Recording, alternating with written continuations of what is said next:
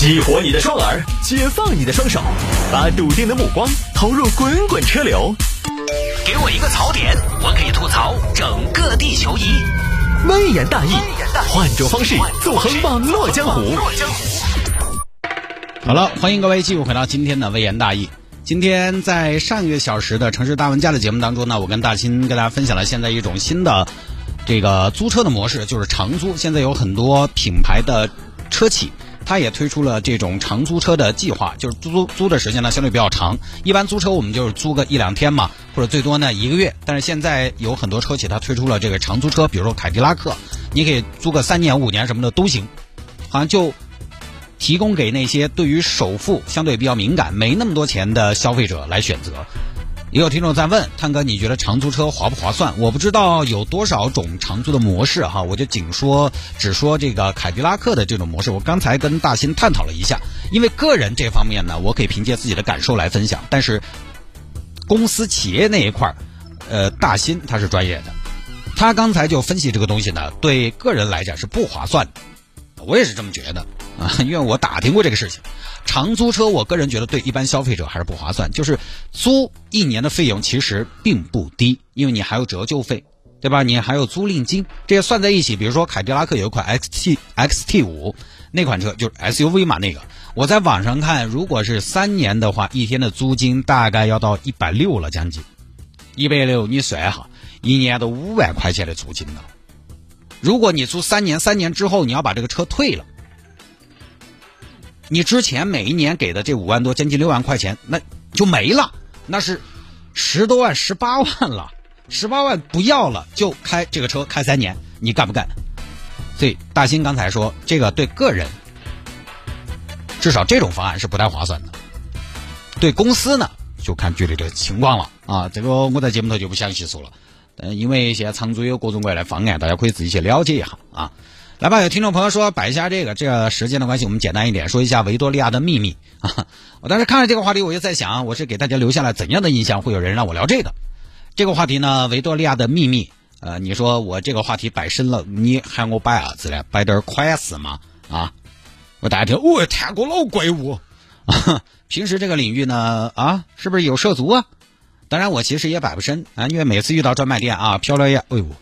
也不该飘久了，就这些年呢，你不管是维密秀还是专卖店，其实我觉得维密算是这些年大家看着一个美国品牌在中国慢慢的发展壮大的。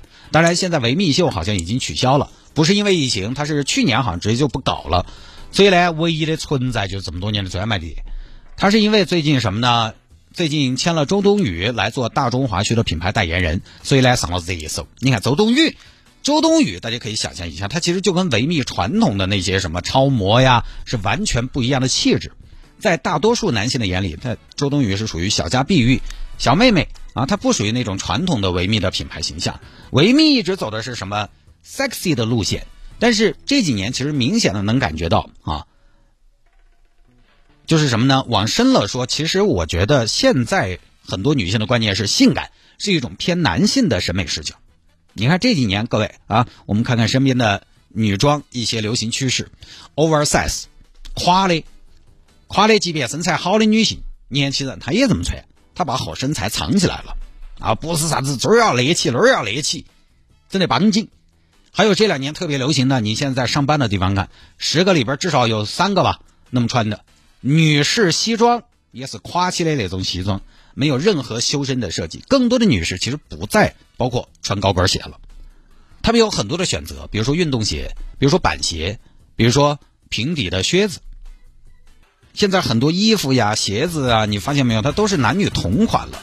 所以现在这个年代，如果你做一个内衣品牌，再以贩卖性感为噱头，其实可能就不太受女同胞们的欢迎了，对吧？女孩子们也会想，你们男的一天脱龙垮西的。对不对？不是穿个冲锋衣到处撤、到处坐，哦，就是穿个啥子，哦，反正也是脱龙垮西的一天。我还不是想要穿起舒服，对不对？但是维密那些性感的款式我没穿过，但是想都想得到，那有那人的。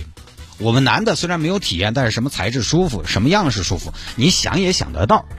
你想一下，那些东西就跟维密之前定义的那种美是完全不一样的。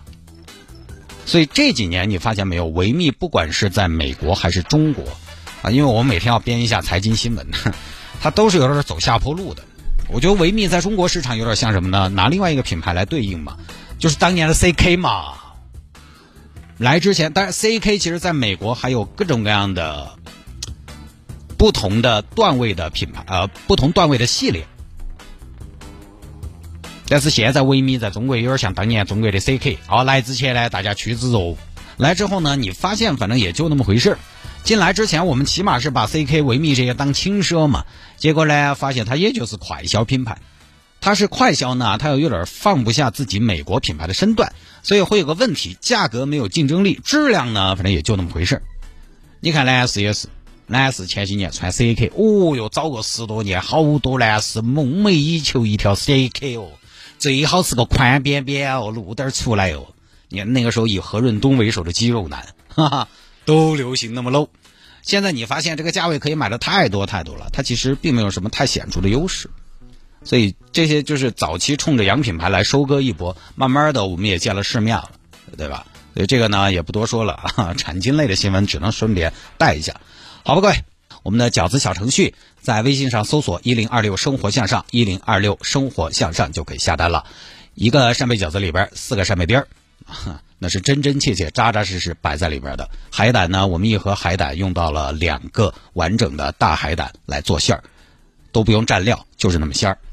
您呢？现在可以来加谢探的私人微信号，来跟我交流和互动。拼音的谢探，数字的零幺二，我的微信号是拼音的谢探，数字的零幺二，加为好友来跟我留言就可以了。